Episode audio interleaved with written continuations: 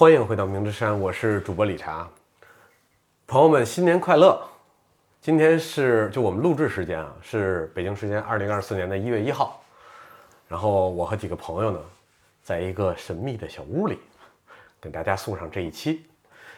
当然这一期有点不一样，因为大家如果听习惯我的节目，已经习惯了，就是我们是几个好朋友，经常在一块儿聊一些奇怪的话题。然后今天都不是好朋友，哎，今天都不是好朋友，今天都是一些就是就是有一些就是辈分的差异啊，然后不是说这平辈儿的好朋友，为什么呢？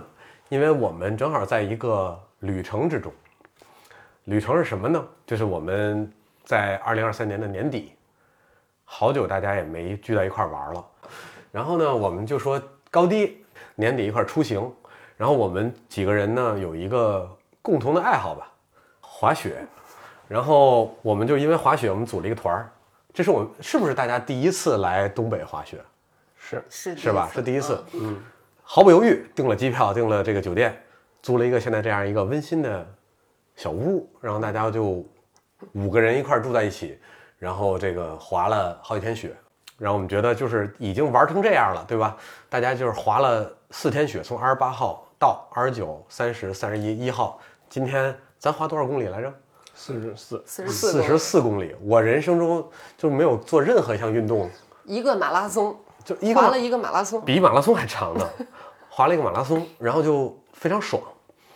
然后我们就说，既然大家都爽成这样，喝酒酒也过三巡了，都聊成这样，为什么不就录一期呢？大家就属于支持我这个节目，就坐在一起录了一期。我就给大家介绍一下这个从来没有在我节目中出现的这些朋友们。呃，首先要介绍的呢是带领我进入滑雪世界、打开滑雪世界大门、推开雪世界的门的这个我的师傅，他的名字呢叫师傅。师傅跟大家大家好，大家好，我是师傅。对，师傅来了，这是我，我俩是曾经在有一年是同事，某公司这公司咱不提了，提完之后容易出事儿。咱确实是在那个一个中国当时一个霸主级的，对吧？企业里边，就是要奔进世界一百强、十强。对，就是那样一个公司当时我也不知道该不该信，嗯反正咱那公司招了就是全是那个什么海归啊、名校、清华北大，就是一堆人。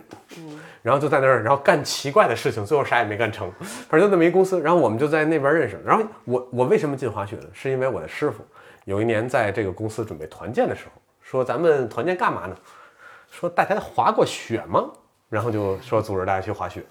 我记得当时特别清楚，我们公司的董事长，在我的师傅给我们同事们讲解如何滑雪的时候，说，我师傅说说这个滑雪最重要的是学会刹车，只要你能减速就没有危险。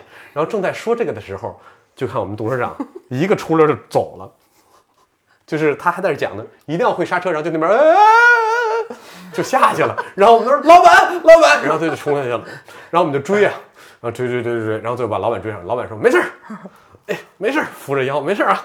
然后这是我们滑我滑雪的第一次经历，然后那次滑完之后，我觉得开心的感觉，然后就滑完之后非常的这个解压，所以这也是我可能每年到冬天逃离这个社会角色，逃离我的这个本职的责任以外，完全放空的一个状态。然后这个是师傅，师傅在这儿了，今天还有还有一师爷，师爷是谁呢？师爷是我师傅的师傅，师爷跟大家打个招呼。是个废话，嗯，师师爷也在了啊，师爷今天有恙在身，就打我们来的时候就是感冒，重感冒，身残志坚，身残志坚吧。嗯，今儿录节目就主打一划水，对，因为师师爷呢，这个说话一说话就咳嗽，所以师爷就是说今天就主打一划水。但是我说一句，师爷之所以是师爷，是因为他的滑雪的水平在所有人之上，就是引领大家入行的一个东西。哎，不要忘了，除了师我师傅，还有我师爷，还有一位好朋友 在这儿。然后这个大家也听明白了，有师傅，有师爷，那这个好朋友的名字也一定就在耳边了。就在耳边了。嗯，呃，让我们欢迎一下阿黄。给自己鼓了个掌。阿黄，你给大家介绍一下你是怎么进的滑雪？因为我们是一条枝儿上的，对吧？一个线儿。我们有一个脉络，这样发展出来。对我们是因为你什么是哪一个你是支流？你是怎么进的？我们有一个身残志坚的脉络，师师爷身残志坚，然后我是被另一个身残志坚的人拉到这个群里的，就是本次滑雪，呃，不小心受了个伤，哎，对对对，其实我们这次是五个人一块来滑雪，为什么我们只有四个人录制呢？有一位朋友说严重拒绝参加这个节目，是因为我们一共滑这个四天啊，第一天的时候就光荣的负伤了。要不你跟我们打个招呼，你说一句话吧。我没麦啊。嗯能能听见，能听见，嗯 能听见。哎，师爷咳嗽了，咱们祝师爷身体健康。那喝一个先。喝一个，喝一个，喝一个，祝师爷我是不应该喝的。你你就你随便吧。杀杀毒哎朋友们，我们这叮咣的声音啊，是是喝酒啊。好，现在我们的阵容已经齐了，我我师傅，我师爷，还有阿黄。阿黄是被这个另外一个朋友拉进来，另外一个朋友拒绝录制，嗯，咱们就忽略他。他现在的角色呢，就是给我们倒酒和递水。在在东北，这个叫八蒜老妹儿，哎，在我们天津呢，这个叫伺候军儿的。但但我我我是第五位朋友，我也打一广告，我也是这位师爷的徒弟。啊，对，不是你，不是你也，你是师爷的徒弟，我是师傅的徒弟。那我是你啥呀？你是我师师叔啊，你是我师叔啊，不敢当。然后欢迎师叔啊，欢迎师叔再欢迎一个。啊！今天就是大家已经玩成这样，今天滑了四十四公里，已经累屁了，脚已经酸了，腿已经麻了。那我们今天就是说，大家能聚到这儿，因为滑雪这个运动。然后最近你看，三亿人上冰雪的目标也达成了，啊，达成了。呃，国家说是达成了。当时我算了一下，那必须得把那个吃冰棍儿和那个吃雪糕的人都算上，才能达到三亿人的这个规模。但是没关系，已经达成了。那你说这个这么多人都痴迷于滑雪，它是为什么？因为我也感受到这个运动的魅力。我想咱们第一个话题就聊聊，比如说师爷是怎么就是开始滑雪，以及怎么沉迷于这项运动，每冬天就必须得走。然后我我这个平时从事，因为听众朋友都知道，我从事好几个运动，为什么还要就是在匀一些精力去滑雪？然后我确实感受到这个东西的魅力。咱们就第一个话题非常快的简单聊一下这个滑雪为什么有那么大的魅力？咱们谁先说呢？师傅先说吧。嗯，那先说那个我是谁带上冰雪？哦，先补一个前面的问题。哎，对，就我成师傅那年吧，我也才刚上冰雪一年，那时候啊，我就带着我离世的技术，就带领我们公司的但等会儿啊，给给大家普及一下，离世是什么意思？这得说一下。very entry level。呃对，就相当于是实习生嘛，对公司实习生，嗯，但是我实习周期比大家长了一点点，所以我就摆了一实习了个老10年人儿的，哎，我就一老人 儿的谱，走上冰雪，上冰雪，然后大家就去了。我师傅三亿分之一，嗯，哎，对对对，确实不容易。我觉得为达成这个成果，我也尽了一份力，对吧？嗯，确实，因为是这样的，呃，给大家说一下滑雪呢，因为有一些听众可能不滑雪，然后滑雪的朋友就忽略我们这一段啊，就是雪基本上分为两种，一种是叫双板，一种叫单板。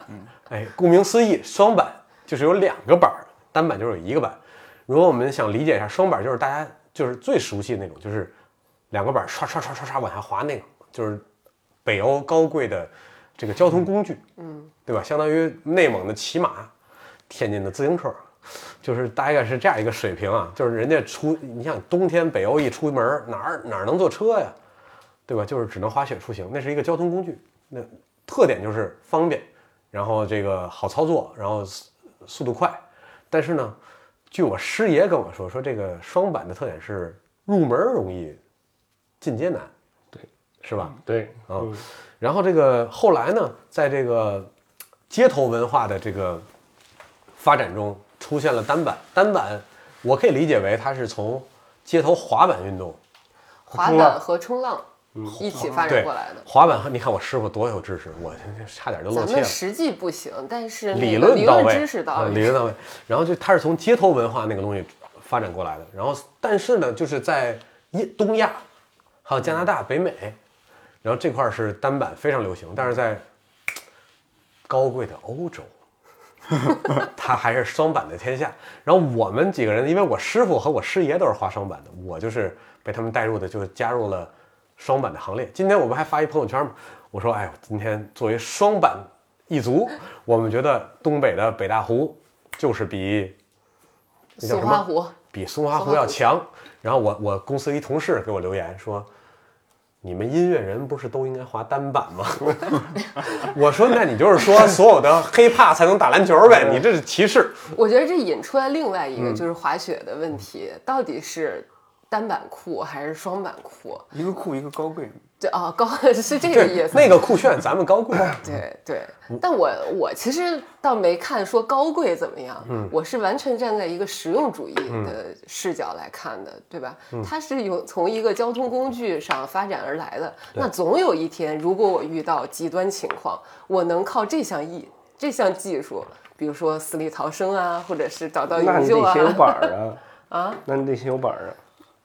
对呀、不是，咱都得有板咱今天不带货，咱都因为得有板儿 咱今天这个节目 师爷今天就想带货，不是师爷，没带货，我没有啊。你可不，师爷你可能不了解，在我们播客界，要不是有广告商投放，我们是不带货的，咱们今天不带货。然后还是回到那个话题，我们是双板一族，然后我们滑了这么多年，然后让师爷让师师傅先说，这个这个滑雪之于你为什么带来那么大快乐？其实我我爱运动啊，嗯。但是其实我是害怕速度的。就比如说我坐摩托车，你人是在那个、嗯就是叫肉包铁嘛，你在外边儿，然后感受那个速度，我是非常恐惧的。自行车那速度对对我来说更合适，嗯，所以滑雪那个速度吧，比比自行车稍微快一点儿，稍微快点儿稍微快一点儿，就对我来说是合理的。不是然后，那得看什么水平儿，人自行车要环法那个，咱也比不了啊。就就我们都是对普罗大众来讲啊，对对对对咱不讲那个精英，毕竟我也不是精英主义者，对对对是吧？啊，你 Q 谁呢？我我 Q 可能主理人吧。哎呀，骂人了啊，骂我了。他们对我昨天的评价就是，你录这播客所阐述的观点和你日常表述观点，你就是他妈一个精英主义者。对我作为一个互联网民工，必须得传达一些来自于普罗大众的声音。哎能行对，所以那我第五个滑雪者插问，那你自己觉得呢？我觉得滑雪特别好玩。不是，不是这个问题 不是这个问题。精英主义就是你，哎，师傅，你觉得这个滑雪就是除了这个安全第一，你你也没说你为啥喜欢滑呢？我这没说完，啊对呀这不是就岔过去了吗？是啊，你别说话。一一个就是它，一个是这个滑雪，它这个速度正好是我在我这个需求和我的舒适度之间的。嗯啊，另外一个其实就是走出室内了嘛。刚才我也说了，互联网民工每天都在格子间里边儿，对吧？啊，这难得有个机会，这个。呃户外什么徒步呀，包括这种滑雪，其实都是很好的一个方式。哎，五号选手突然要插话五，号选手插一下，哎，祝师傅师爷身体健康。哎，你你是你说我想分享一个我我我作为一个这个初不是？我先插一句啊，朋友们，刚才我们说谁录谁不录，这五号选手旗帜鲜明的说我不录五号，选手说我不录，然后现在就你插话多，就你事儿多，你说吧，给你个机会，你过年大过年的。嗯你问到我想说的这个问题，五号选手有姓名吗？五号选手没有姓名，就没有是五号选手。五号选师，叔嘛，师哦，叔对，代号。啊，对，那个我是我师傅的学生，然后这个五号选手是我师爷的学生，然后这个大家也从声音听出来了，师师叔师叔这个声音就是一个师叔，嗯，嗯，很很豪迈。你说你说，我我想分享一下啊，我对滑雪的一个感受。就我刚开始还没有，因为我是一个南方的人，就是我从小打小都没南方姑娘呗，对南方姑娘。但是北方师叔，是这意思吧？啊，南北欢迎师叔，祝师叔新的一年心想事成。哎，师叔你说就是你知道南方人从小就对雪有一种向往，啊，这我太知道了。对吧？嗯就是首先它这一点，先不说这个运动，就是你能看到这个雪，看到这个景色，你就觉得倍儿爽。你不用看着我说，你还是对着麦说，因为你没麦五号选手，那我怎么办？你就离他近点儿。那我也这样 对，可以可以，非常好，非常好，非常好，非常好。你把手搭他肩膀上，你就这声音就录进去了啊。就是那他的耳朵耳膜得这么播。不是，因为我我我带着监听呢，他没事儿。嗯就是我小时候对滑雪，因为我们那儿 rarely 下雪，就几乎不下雪，但只要一飘一点雪就就特兴奋。嗯，所以说我觉得首先第一个我对滑雪是充满向往的，就是你能在我的我自己的脑补啊，就是你能在雪林里，在那种树林里、白雪皑皑里面，你就我我你是有一个坐山雕的梦，是不是？哎，我也想这么问。哎，师叔，脸怎么黄了？防冷涂的蜡，哎，怎么又红了？这个句不会了。容光焕 发。哎，行，师叔，对不起啊，打断你了，你接着说。我都一温不呃不觉得滑雪是一个速度的。你看我们这位师叔啊，就是留过洋的，哎就是三句话带俩英文单词儿。哎，我踹着说一下中文，哎，看到我就是喜欢师叔这种那个 style。嗯，来吧这不。跟你节目特搭吗 哦，？对，我也我也忍不住，我也老带。但对你说哦，，那那我控我控制一下啊。你不用不用，我逗着玩儿的，你随便说。我们这个节目就主打一个就是就是逆反。嗯 我都不觉得滑雪跟速度相关。我的脑海里就是他是一个，就是因为什么呢？因为就是你还没见过。这五号选手，我给大家，我师叔虽然是我师叔，但是我师叔的，就是咱客观说，我师叔的现在的阶段，可能是就是我们五个里边就是最初级的一个阶段。你对你觉得他没有速度，可能是因为你没骑过自行车。你听我把话说完。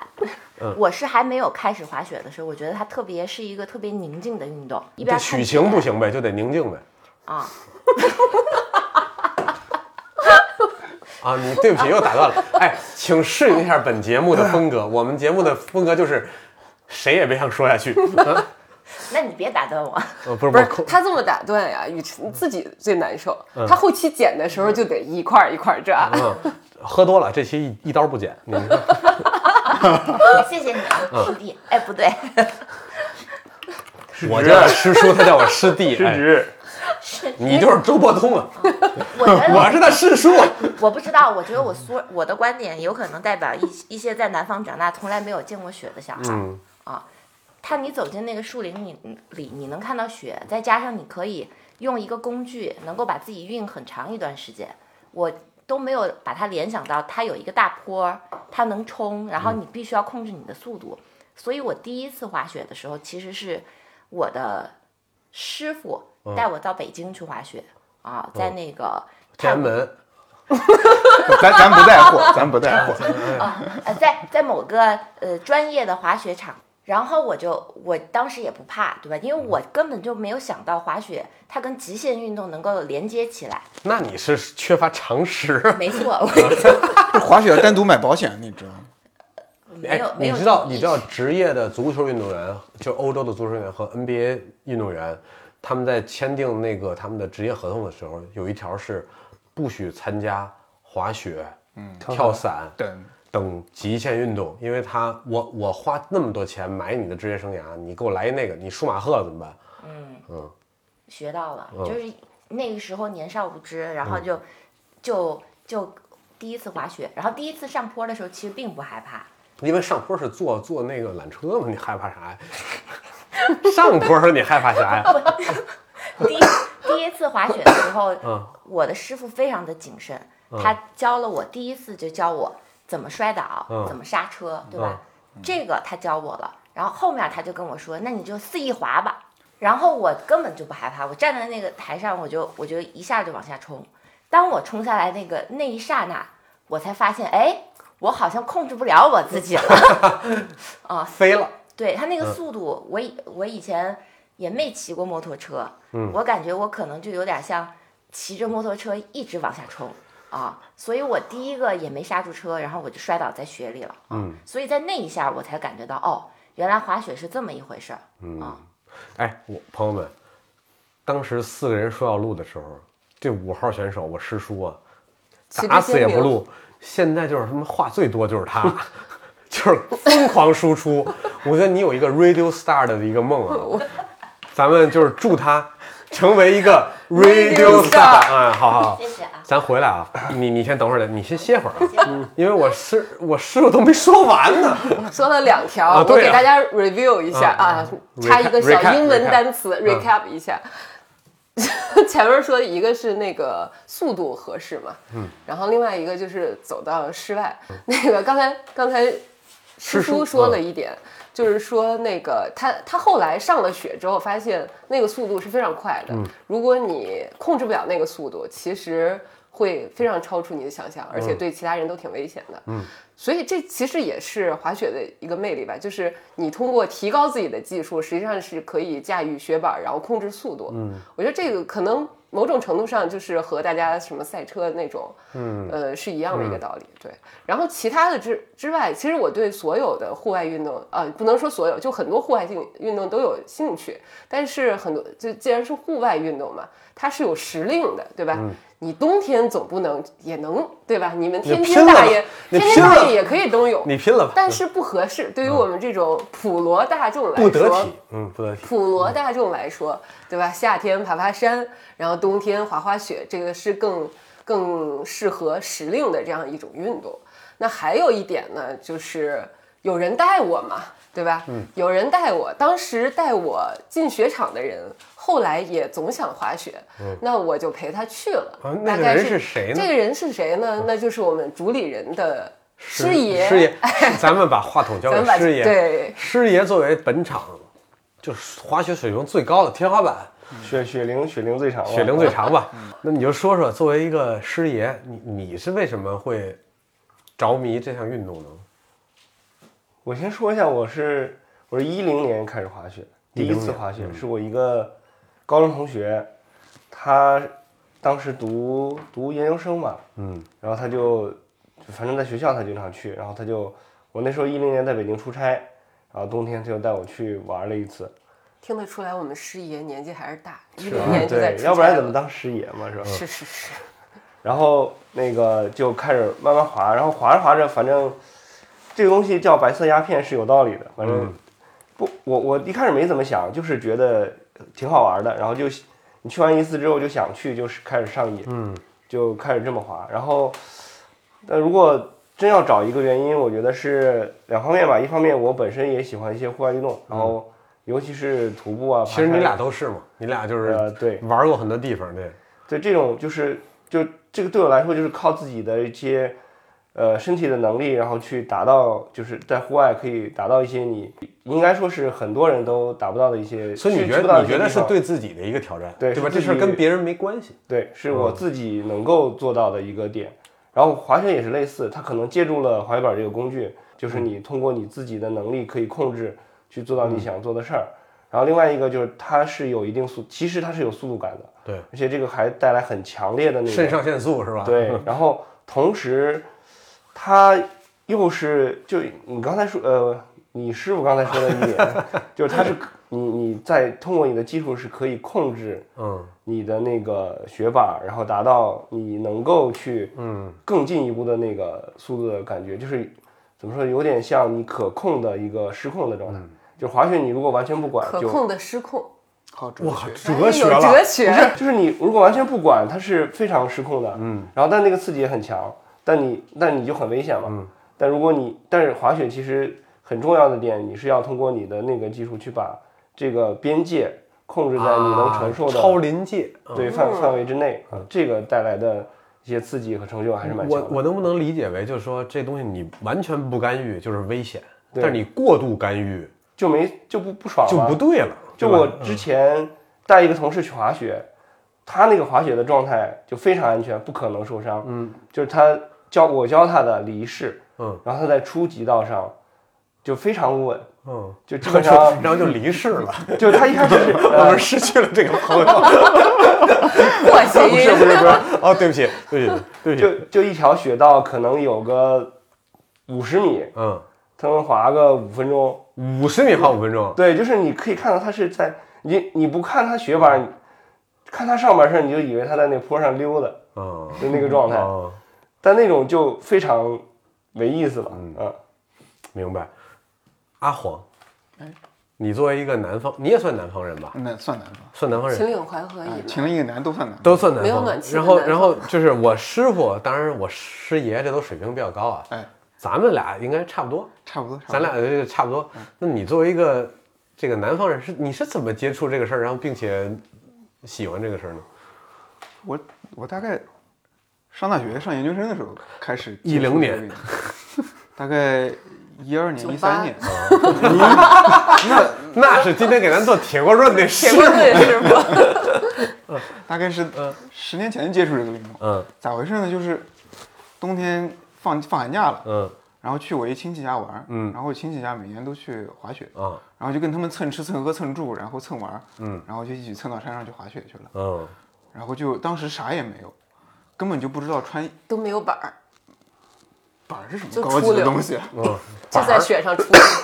就当当时 我师爷身体健康，哎，当时当时自己啥也没准备，他们就跟我说带点防水保暖的衣服裤子就可以上山玩了，你让你穿的泳衣然后我就穿了那个那个那个冲锋衣硬壳，啊，就里面还加了抓绒，然后然后下面合适啊，然后下面是冲锋，就是合适现在衣服特硬，嗯，然后下面是兜风的，就是那个雪会进去，有点冷，对，就很冷。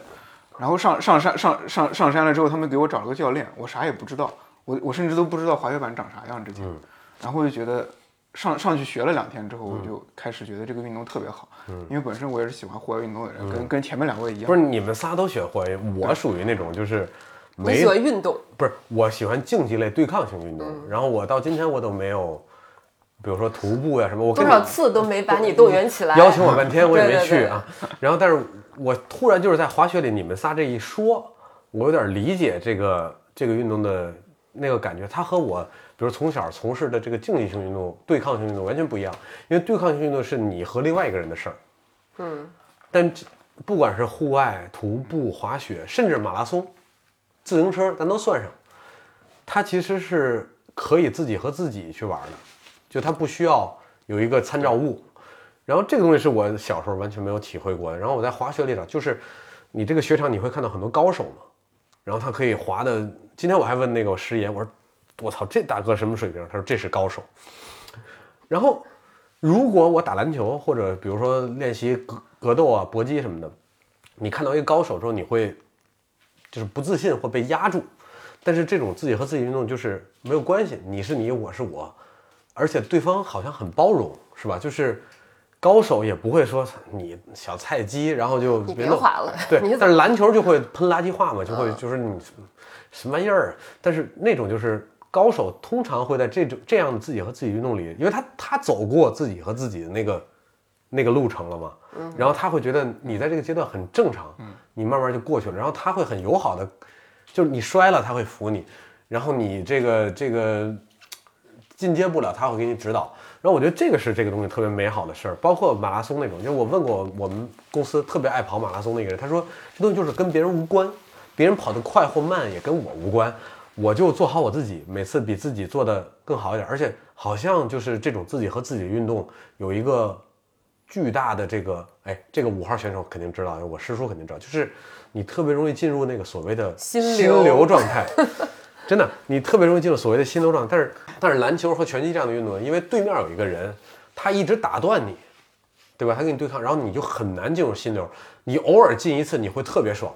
但是好像这个东西在滑雪或跑步或自行车这里边，你不需要进入特别高的水准，你就可以大概体会一下那个心流的感觉。然后你体会心流感觉，你会非常的平静。我觉得对我来讲，就是我我在我小时候没体会过这个，我觉得这个特别好。我觉得一个是这个心流嘛，嗯这个其实其实还有另外一个问题，就是之前我也和另外一个同为互联网民工的同事探讨过，师爷身体健康。哎呀，师爷不容易，师爷不容易，不容易，不容易嗯。咱咱碰一个吧，碰一个师爷不容易。新年快乐啊！新年快乐！新年快乐新年快乐！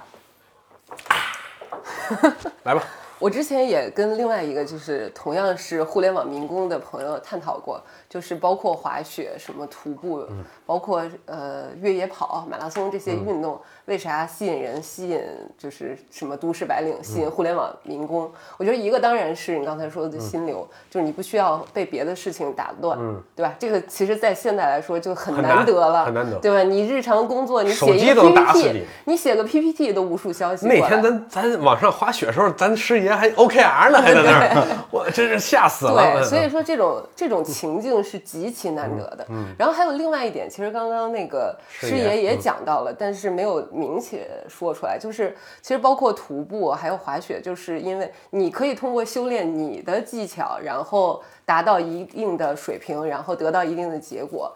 所以说，你的付出和你的成果是一个正向、线哦性正向的关系。因为现实中很多事儿没法获得这个，对现现实生活中，就我是一个互联网民工，那我生产 对吧？有人生产代码，我我大家投广告什么的，就是其实你的付出和最终呈现的结果是，它是没有一个直线关联的这样的一个关系，你也不知道我的付出是有什么样的一个结果。对，就是好像工业革命之后那个对吧？这异意义感化嘛，这对个马斯被被被被切断了。对但是这个又回到那个时候。对，那回到了徒步这个场景里头，对吧？你走那么几步，那就是我走的，它不是，他不是不是我老师叔走板说的，不是师爷走的，不是我老板说的，是我用自己不是的 OKR 说你给我走一一千步，对吧？你徒步走五十多公里，走一百多公里，这样一样的，然后每一步都是自己走出来的。我跟你说特别好，我跟你说特别好，因为我们之前在聊我在节目之前聊篮球啊，聊什么格斗的时候也也聊过，为什么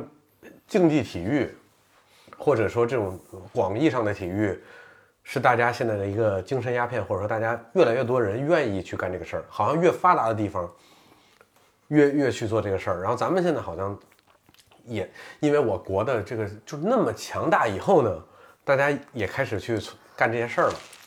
然后呢，它不只是精英的运动了，我们普罗大众也希望加，入我们。民工和农民也可以加入了啊。然后就是好像他们就像你说那，就是我可以获得久违的一个正反馈，是吧？这个东西好就久，反馈，这对正反未必是正反馈。但是我觉得有反馈就是好的，因为你在你在工作中是的有时候他妈连他妈反馈都没有，对，嗯。或者反馈了你也不知道是谁，对吧？对啊，就是你你得到那个反馈之后，就它变成了满足我自己，就是作为一个人那个意义感的缺失之后的一个找回，我觉得是这样的。五号先生，你想说啥？嗯，就我也不知道我这个想法对不对，因为我觉得刚才你提的那个点，所有的呃包括篮球也好，包括各种足球也好，它是一个 teamwork。你还挺专业，包括篮球也好，各种足球，分 football、rugby、soccer，真专业。我觉得，我我师叔这确实厉害。就是我想说的点是团队运动和，因为我自己也徒步，也打网球，也滑雪，啊，对，我自己会感觉到，像这些运动，它是相对个体的，它嗯是相对独立的。就我在运动的这个 moment，我是享受我自己的时间的。嗯有可能同行的路上你会有同伴儿，但是我在玩这个的时候，我是自己跟自己的对话啊，所以嗯我我会感觉这个运动，我我在骗，我不知道你们在座的几位，你们的现在流行的那个 MBTI 到底是啥？那我们公布一下吧。啊，你是啥？师叔？我是 I 人，I 啥呀？呃就我我觉得另呃我是 INFJ，哦但是我觉得有关的可能是那个 I 一和 I 是吧？一和 I 啊、就我觉得他给 I 人提供了一个空间，就是说我可以自己比较独立的去完成这个事情，然后我自己比较享受这个事情，不需要跟别人打配合。啊，但是你说这个我同意，我也不同意。你你现在觉得 I 人就必须得自己，嗯但是我给举一个 NBA 中的一个一例子，伟大的科比布莱恩特先生，他是一个典型的 I 人，他在社会中格格不入，然后是一个 I 人，他找到他被社会认可的方式就是参加一个群体运动，那是他唯一不爱的时刻。嗯所以这个东西就是你说的也对，肯定是你最想要，但是这个东西就我觉得还有更广阔的一个方方向，包括梅西，我觉得可能也是个 I 人。嗯但我都未必同意。师哎叔是个 I 人，所 以我想分享一个小故事啊，未必有，未必。对不起啊，对不起，没事，我们今年那个国庆的时候，在甘南甘扎尕那那边徒步，然后结束。扎尕那在哪儿？扎尕那就是甘肃南部，哦，对，对因为很多朋洛克之路。友不知道，再说一下。哎 anyways，那个跟我们去徒步，然后结束的时候在，我忘了是结束，呃，就是徒步前还是结束，呃，还是那个徒步后，然后在兰州，在兰州我们在溜达，然后当时就是我们师叔啊，就喜欢品尝各地不不同种类的美食，尤其是主食。然后当时就买了很多主食，然后还买了爆米花什么的，然后拿在手上，其实也有点碍事儿嘛，又吃不完，毕竟尝几口就饱了。嗯。后来拿了一包好像是爆米花吧，然后走在大街上说：“哎，那个小朋友，我把爆米花送给他。”然后他就过去了，因为那个小朋友不是自己在街上，他的妈妈领着他们两个，然后这两个小孩儿。两个小孩是那个就是民族特征非常明确哈。嗯咱们师叔就走走到旁边去，就是 三花聚非，常的非常的非常的 chill，然后跟他们聊了两句。我就来个三，我就来个三个一个 snacks，然后当时师爷在身后说：“他在干嘛呀？他真的给他了。然后那俩俩小孩 what the fuck，这里我我运用了一些技术，嗯我没有直接说你想不想要吃爆米花，嗯，我先说他们你好可爱呀。你你你用了一个技术，你说你们不吃打死你，这全都是街头的事儿。对，非常他妈 straight，嗯，我先我先没有很有 tar 目标性的，我就在嗯你旁边。target 说没事儿，别克制，嗯。我就在旁边说，哎呀，这两个小孩太可爱了，嗯，就这女孩的头发是自己卷的还是她是你给她烫的呀？我就跟她妈妈搭腔，啊，但我觉得他妈说不不买东西，就无论如何吧，用运用了何种技巧，这种在大街上和一个陌生的妈妈和两个小孩搭腔，并且把爆米花送给他们，嗯，我这觉得不可能是个爱人是吧？就就反正不不符还不合被人怀疑是人贩子。不符合普罗大众对于爱人的这个认知。行，就说回来，我们说主题说哪儿了？说哪儿和了？爱人你插走，不是，这是你插走的，我们艺没人爱人没关 系，是你插走的。说回来，我天，我我我自己觉得他的合作性并没有那么强。你说送小孩糖这事儿合作性不太强吗？确实不强。当时我和师爷一点没参与。，嗯对，是，那你你你说说回来，就是大家需要独处的时间。啊，对，啊，肯定。就是我觉得 I 人是需要这个能量的嘛，嗯。在你在你我觉得艺人最好也独处一下，否则他妈挺烦人的。人有可嗯。能我不知道啊，因为艺人可能他会觉得人多是一种能量的补充。嗯对，I 人是说我自己要待一阵儿，对吧？所以你在任何比如说我滑雪的时候、徒步的时候，我感觉到的是，你就像你刚才说的那个心流状态，嗯。我可以自己跟自己交流，嗯，包括你自己要糖吗？哎，你怎么你这头发卷的怎么那么好呀？哎，还行啊，你一个人撵俩人是吧？包括你，我收一下你说你说你说你你说 你说，包括他的正反馈也是，是你自己跟自己较劲和对话嘛。嗯所以其实他跟别人无关，跟你的队友无关。嗯，就包括我现在，我就你能体会到自己在每一次啊每一次运动的时候，你自己如果真的想要挑战这个技术，比如说你们现在在做立刃或者什么小回转之类的，你进步了，你是给自己的一个一个 credit。嗯嗯啊，我想我想表达就是这么一个。是这样的。但是你说咱们想在滑雪之中进步，就不可能就是一帆风顺的嘛？就是这你不管干什么，没有一帆风顺的。我觉得就是滑雪，咱们今天逃不过一个话题，就是怎么才能进步呢？我觉得中国古话有一句老话说得特别好，就孔子当时说的嘛，说这个不摔大马趴，无以至千里啊。这说的可能就是滑雪的事儿啊。也是个东北孔子，就你不摔，你你咋能行呢？你大哥呢？就是，然后就就说这个，然后我觉得今天咱们就是刚才把这个滑雪这事儿啊，上价值都上够了啊，咱们就聊说点有意思的，就是相信师爷、师傅、阿黄，包括咱们师叔，在滑雪的进步中都有过非常狼狈的时候，咱们就就说一下，就是说你面对了这个狼狈才能进步，但是这狼狈大概是什么样的？就是摔得最惨的，或者说最记忆犹新的是什么样？要不你先讲吧。我先讲啊，啊，我摔得最惨的那次呢，还就是跟我师傅和师叔在一块儿的时候，就是我师傅和师叔呢，就是教唆我，你知道吗？就说那个、哎，没有，我不认啊这事儿你不认是吧？啊，我不认这事儿啊。师师爷说什么都都对啊。然后当时因为还有一个我的朋另外一个朋友，他是一个就是酷炫的单板 boy，我们都是高贵的双板的这个玩家啊。然后当时我们四个人就一块儿滑，当时就在这个就因为我在那次之前我从来没有去过真正的正经的这种特别好的雪点地域无所谓吧？啊，点地域我想就河北省那个张家口市，咱就没去过，就是冬奥会对吧？二零二冬奥会的举办地，咱就没去过。你之前都在京郊啊，就做一些滑雪的运动，然后他们给我带去了。我当时就是有点自满，我就说，南山啊，咱这个京郊这个什么道我都能来了，怕什么呢？谁知当时呢，我的技术呢，就是一个实习生，然后就就去了。去完之后就说那个，因为师傅和师爷水平越高，然后就说那个咱们去高级道，这黑道咱玩玩。然后就顺着那个万龙啊，万龙这个锁就上去了，是一个这个叫什么？是大背头吗？不不是大背那还不是大背头啊是哪个？嗯，哪个龙？金龙旁金龙下面那是腾龙道还是恐龙？腾龙道，反正就是滑雪的人肯定猜到哪个雪场了。，反正就是万龙那个雪场，然后最最最比较 陡的一个坡，这不用猜。然后说你你就往下走吧。然后我说师傅您看我行吗？师傅还没说话呢，我那哥们儿说了，哎呀就啥不行整就完了。然后我师傅先下的，对吧？师傅先下的，这故事讲到这儿，就显得这个师傅特别不负责任。就是师傅有一个理念，就是给他自由，让他成长。鼓励鼓励，尤其是天赋较高，然后呢，个人又努力，又有运动基因的这种，一定要尊重他自己的个人意愿，好滑得开心就好。行，哎我觉得后边不说了，因为刚刚才那个高度上去。好，欢迎大家，谢谢大家收听本期的节目。咱们大家就是算了，我还是说下去吧，还是说下 去吧。然后呢，我师傅就走走在我前面，我在他后边，然后我师爷在我后边，差不多吧。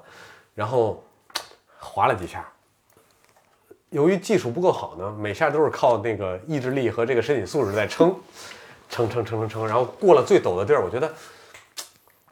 我靠，哥们儿可以啊，哥们儿没技术就是天赋，就天赋绝，到头了，百年一遇，这这天赋到头了，百年一遇，练武奇才，就是。呃就是我天哪，就不行了，这个时候走神儿了，一走神儿，大冰坨子一踩，我就飞了。当时据我师爷说，我做了一个就是像艾玲啊，艾玲在这个艾玲是一千八，啊是吧？冬奥会的这个一百八，冬奥会的那个夺冠动作就是除以十，对，然后我就做了一个那个动作，然后，然后我我当时的真实感受啊，就是一会儿天一会儿地，就是我因为我在转嘛，就是下眨一下眼看的是天，眨一下眼看的是雪，眨一下眼看的是天，叭落那儿了，落完之后眼前一黑，就不知道事儿了。一会儿这个，因为我师傅不负责任嘛，刚才已经说了，不是不是，师傅已经到了山下了，回头看我，然后我在那儿躺着，一点儿动不了，我觉得五脏六腑啊都换了位，搅在一块儿了，在那儿躺着动不了。然后师爷来了，师爷还是一个非常专业的这样一个专业，玩家啊。师爷到了之后说：“脖子能动吗？我动动脖子。腰能动吗？我动动腰。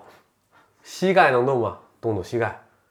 没事儿，躺会儿吧。”然后师爷那个唰唰唰的那个声音就远走了。飘逸的话，就飞了位，就唰唰就走了。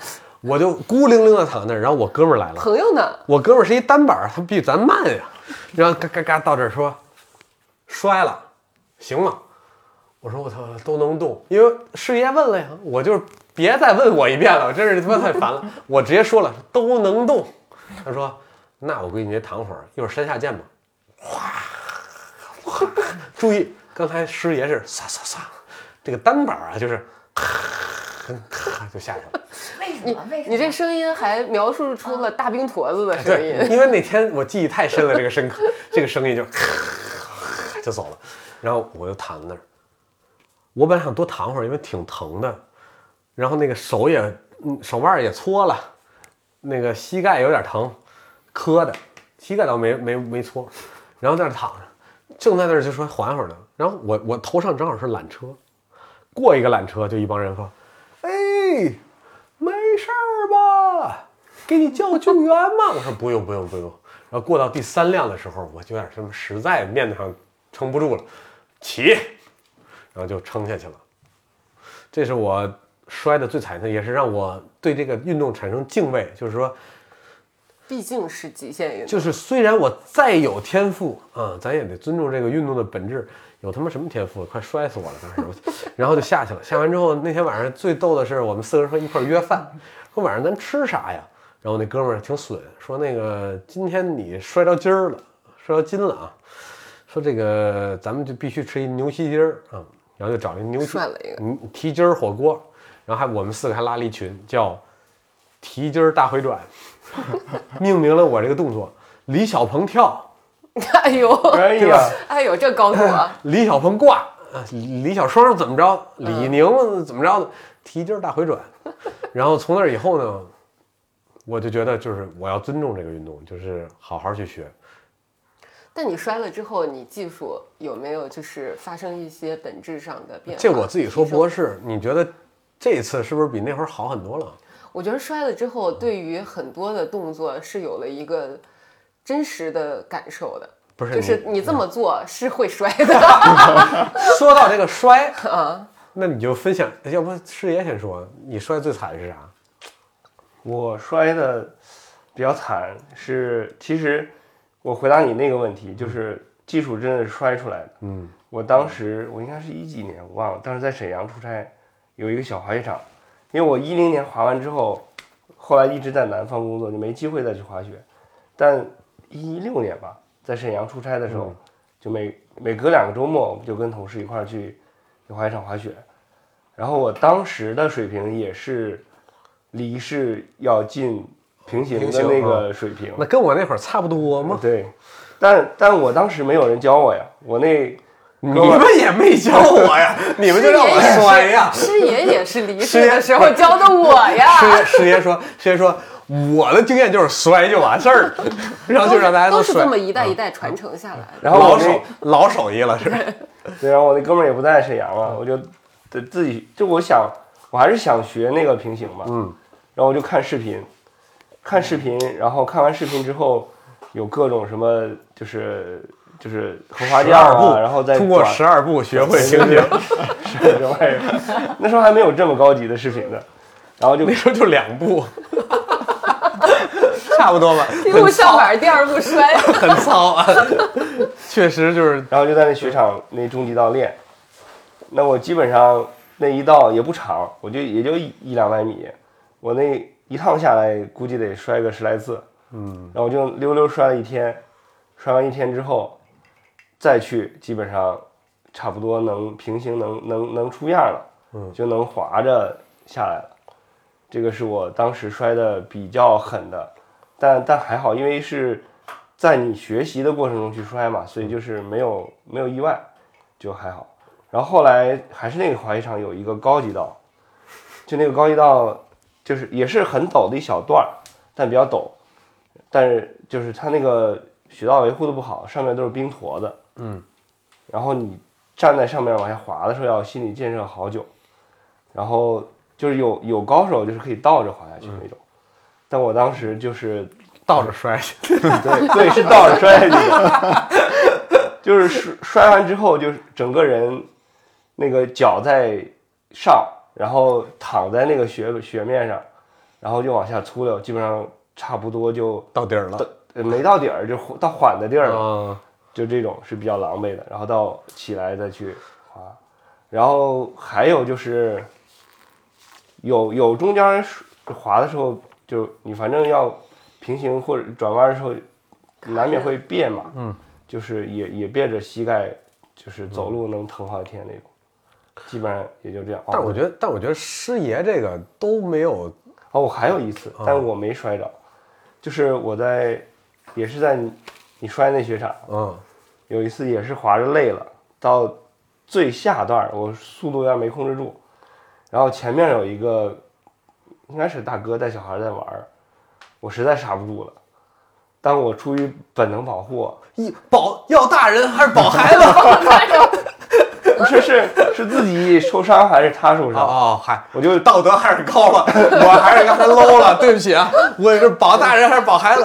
选一个吧。你去妇产科了，然后我选了他受伤，嗯就是我推了他一把，嗯就推在他后背上，嗯，然后我也飞出去了，手手腕也受点伤，但你大哥腰应该撞够呛，嗯嗯，那次也挺惨的，挺其实挺危险的，好像涉及到别人之后，这事儿就更复杂了，是吧？对嗯对对，这是一个有一个定责的问题了吧？就嗯但是反正师爷这种，我觉得都是在学习过程中的正常成长，没有我那个那么坑啊。就是就摔完之后，我觉得我操保守我我觉得我要死了啊！我觉得我要死了，妈妈，我回不去了那种感觉。但是后来学会这这个怎么保护自己之后，还是产生了一些变化。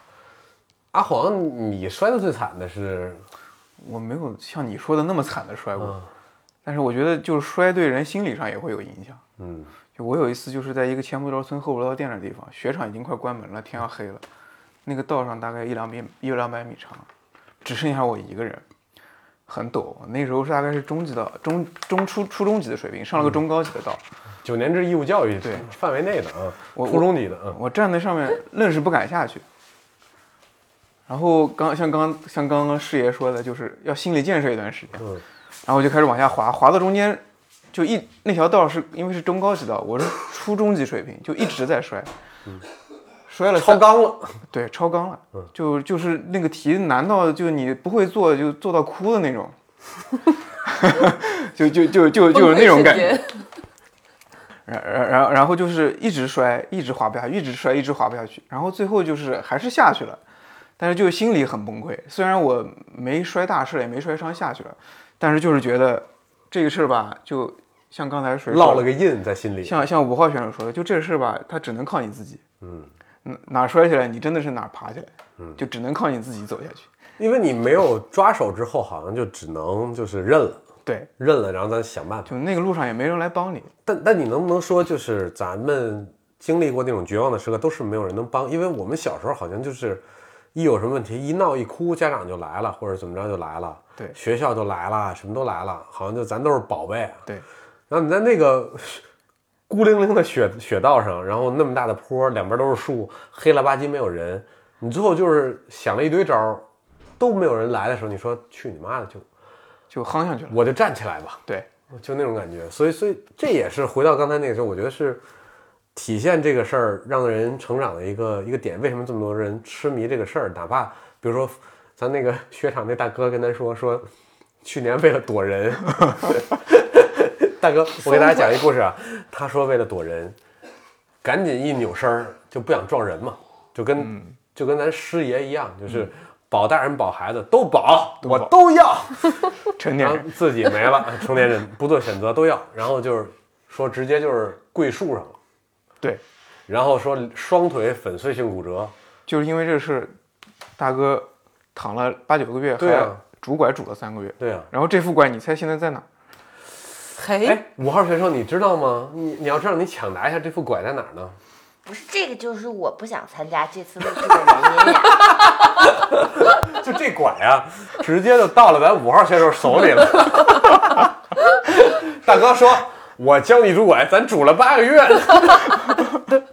你这个用不了八个月呀、你这有有一礼拜就可以脱拐了。你到时候你正好走的时候把把拐给我就完事儿了。”就是这么样一个故事啊。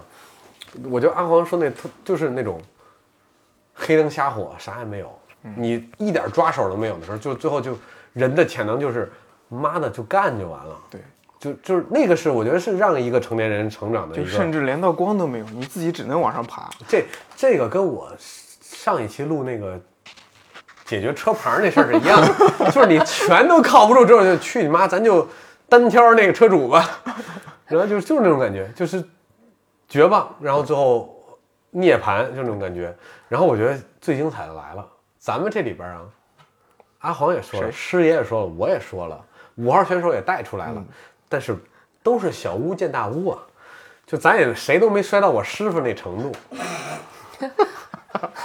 我师傅当时摔完之后给给我们群里拍了一照片，我看完那照片，我以为我怎么万圣节啊，化妆了。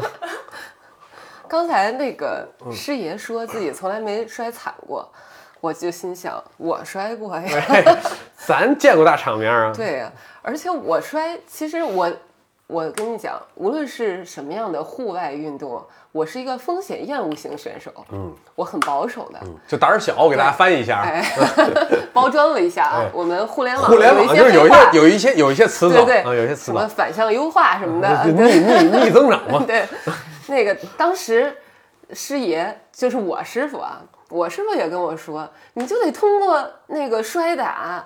那个磨砺出来你的技术嘛，No pay no gain。对呀、后来我也就放大胆儿了，嗯，然后我就摔过。其实我摔过两次，我觉着对我反正挺长时间恢复的。嗯，一次是那会儿还是比较初级的，当时在京郊的雪场滑下来，然后就把那个也是一个比较就是现在看只是一个初级坡，但当时觉着那个落差还挺大的。然后下来之后往后仰，倒地了之后，我这个左脚的大拇指的那个脚指甲就给直接就掰没了。掰呃，也没没，当时就疼的不行，后来逐渐逐渐，经过几个月就掉了，后来就长了新的，这是一次。这个作为我们篮球运动员啊，啊。就基本上俩月一回，，happens every day，俩俩月一回。对。现在我脚还黑着呢。对，但那是我第一次觉着这个滑雪挺危险，嗯。伤及脚趾，对，对，波及脚趾了，波及脚！趾。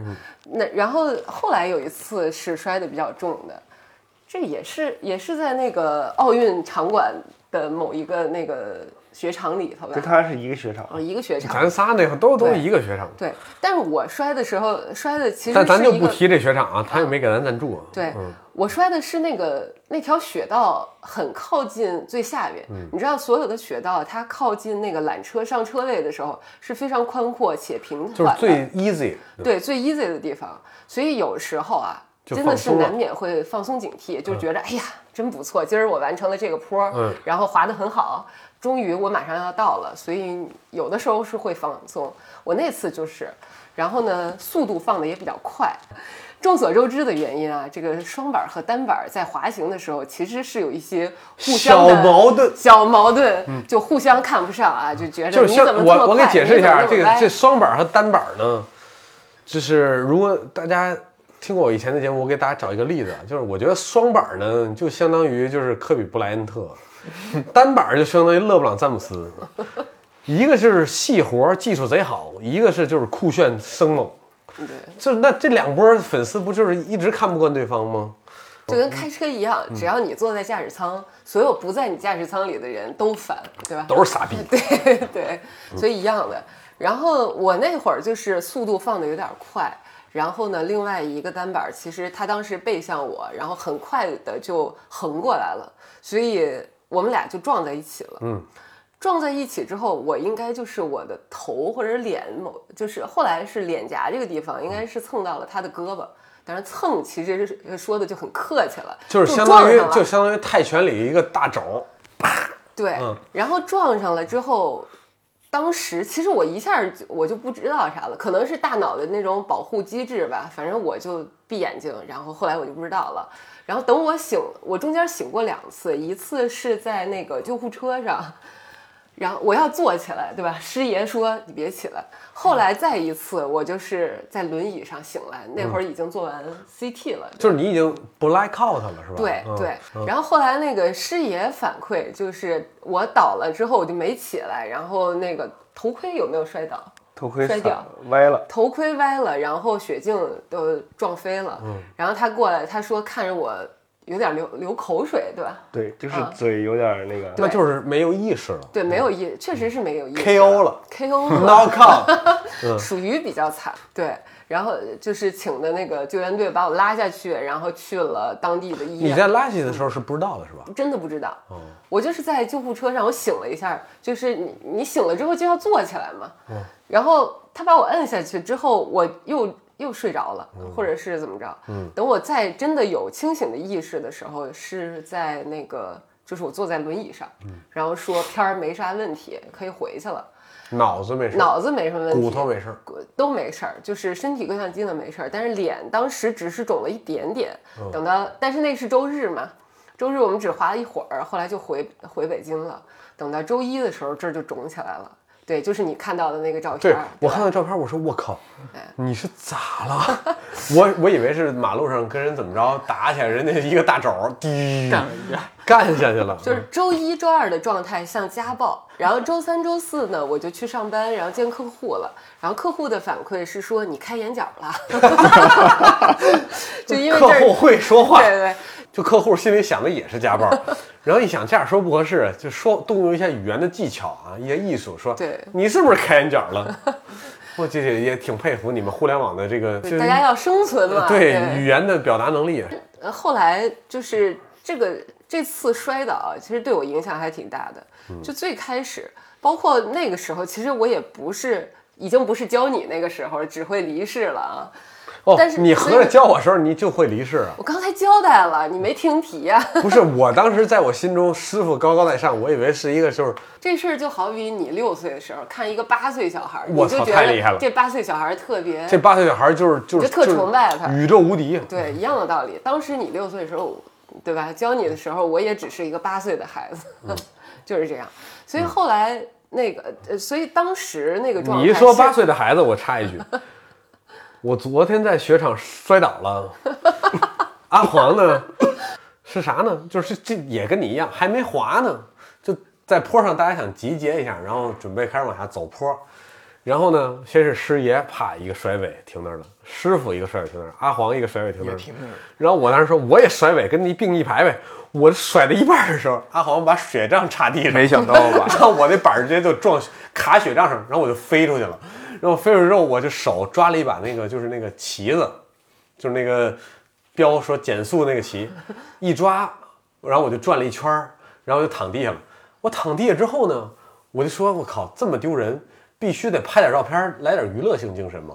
我说哎，拍我，拍我，拍我。然后然后我师傅就开始拿拿手机拍我。这个时候呢，拍了半天，突然我眼前出来一个雪杖，我说他妈谁给我弄一雪杖？什么？然后一抬头，一个大概也是八岁的小孩儿小朋友非常正直，说：“需要帮助吗？我给你弄下。”我转我这个账，拽我这个账我下意识先抓了一下，你知道吗？我先抓一下，我一抓说不是，我不是起不来，我是在这儿创作艺术呢，文化创作。然后那小孩儿看了一眼，哦，然后回头看了人家你们仨，说你们怎么这么冷漠，怎么不服我呢？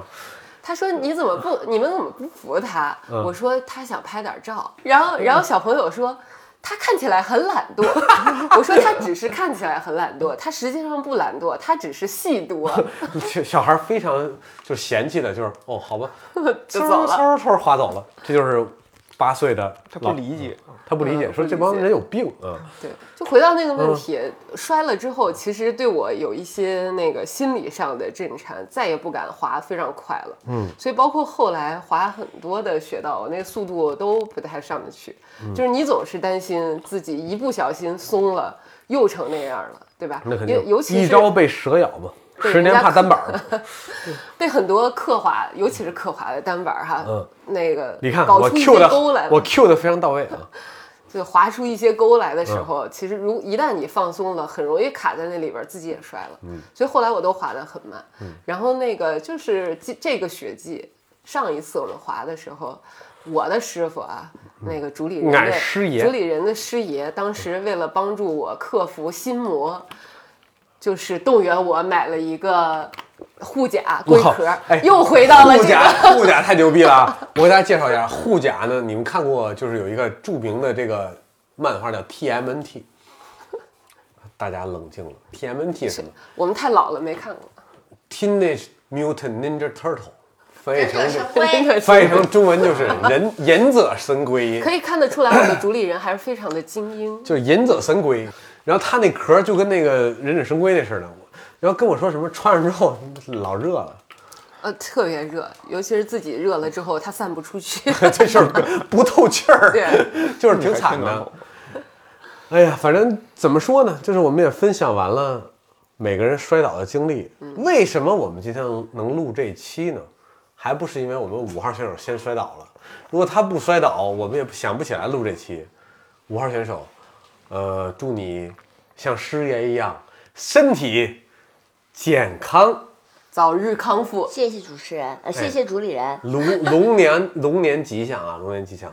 也祝各位学友身体健康。对学友啊，德华呀，什么黎明什么，就咱就都都特好啊。那，补一句，刚才一直说什么啊，自己孤军奋战，然后处于一种那个崩溃时刻，它对个人成长是很有好处的啊。但是我们滑雪还是不提倡大家自己走夜路，滑到那么危险的境地，尽量还是搭伴儿，像我们这种五个人的伴儿，对吧？滑倒滑就有人，滑滑就四个了，怎么回事呢？滑着滑着你摔倒了，还有人去拍视频给你录一下，对，至少出片儿嘛。对呀、我我觉得是这样，就刚才聊了这么多呢，第一想说的是这个运动为什么吸引大家，然后大家我们也鼓励大家去尝试这样的运动，不管是极限、户外，还是就是这种自己和自己。第一是和解，第二是较劲儿，对吧？就是这样一个运动。我觉得我们想说了这么多，就是想让大家可以和自己相处一下，去感受一下自己到底是一个，就是你就是相当于一个镜子嘛。你给他东西，他给你反馈，你更了解你是一个什么样的人。可能在社会的面具下，你不知道这个东西是什么，你你太久没想过这个，你参加一下这样的运动，然后你马上就觉得，哦，原来我的特点是，比如说我师傅就是风险厌恶型，我可能就是风险偏好型，风险偏好型，对吧？师师爷可能就是居中，就那种感觉。阿黄可能就是差不多。不，阿黄是那种，就是我给大家讲一下，阿黄是这样的：遇到陡坡，心理建设两分钟才往下走，我们就等他两分钟。但是在一个巨高的这个这个这个缆车上，没有没有封没有封顶的，没有罩的，他能把 拿出手机，他能把 iPhone 拿出来给我们拍照。我跟你说，我不我我不怕坡，但是我如果在那样一个缆车上，或者你你们你们朋友们肯定体会过，就是你在一个高楼上，或者在一个山边上，或者甚至在一个商场的六楼以上，你挑战一下，你把你的手机从手兜里掏出来，伸到栏杆以外，你不嘚瑟吗？我我觉得我是不敢。然后是那身外之物，但但我就不懂，就是哎呦，我觉得阿黄就是很有哲学，就是其他乃身外之物，就我身体是我自己，我的命是就是自己的，我我我。我为我的生命负责两分钟心理建设。我的 iPhone 掏出来就拍，当时我都不敢看他，他他他拍照的时候，我直接扭头，我说你让他把收起来，我都怕掉了，我怕掉了，太紧张了。我跟你说，我这四天滑雪。最紧张的时刻根本不是面对最陡的坡，而是面对阿黄掏出的手机。我太害怕了，我这什么玩意儿啊？太吓人了！阿黄就是我敬你一杯，我觉得 不好意思吓着你了。你是你是一个真正的勇士啊，真正的勇士。啊、刚才说回来，就是第一，让大家和大和自己相处，然后去感受一下。第二，还是我们为什么要讲摔倒的案例？就是摔还是要谨慎的摔啊，因为我们也看到很多人摔的挺惨的。有些人可能摔了就不玩了，对吧？有的人活着，但是他好像死了，不是不是不是这个，不是这个，鲁迅说的，对不起，又又串台了。但是就是大家挑战极限的时候，还是要对自己有一个认认知，就是我们，嗯，就是叫什么好自为之吧，就是好自为之，量力而为吧。可控的风险，对吧？嗯，怎么说呢？就是可可控的失控吗？哎，可控的我失控们把我们把这一期定在这儿，就是二零二四年，因为我们之前就是可控的失落嘛，就是前三年，我我啥也没说啊，我啥也没说，就前三年可控的失落，我们希望从二四年开始，大家就是挑战自我，然后保护好自己，就是可控的失失控，可控的失控。咱们干一杯，祝大家二零二四心新年想快乐，新年快乐啊！谢谢大乱七八家，糟，谢谢大家。拜拜。拜拜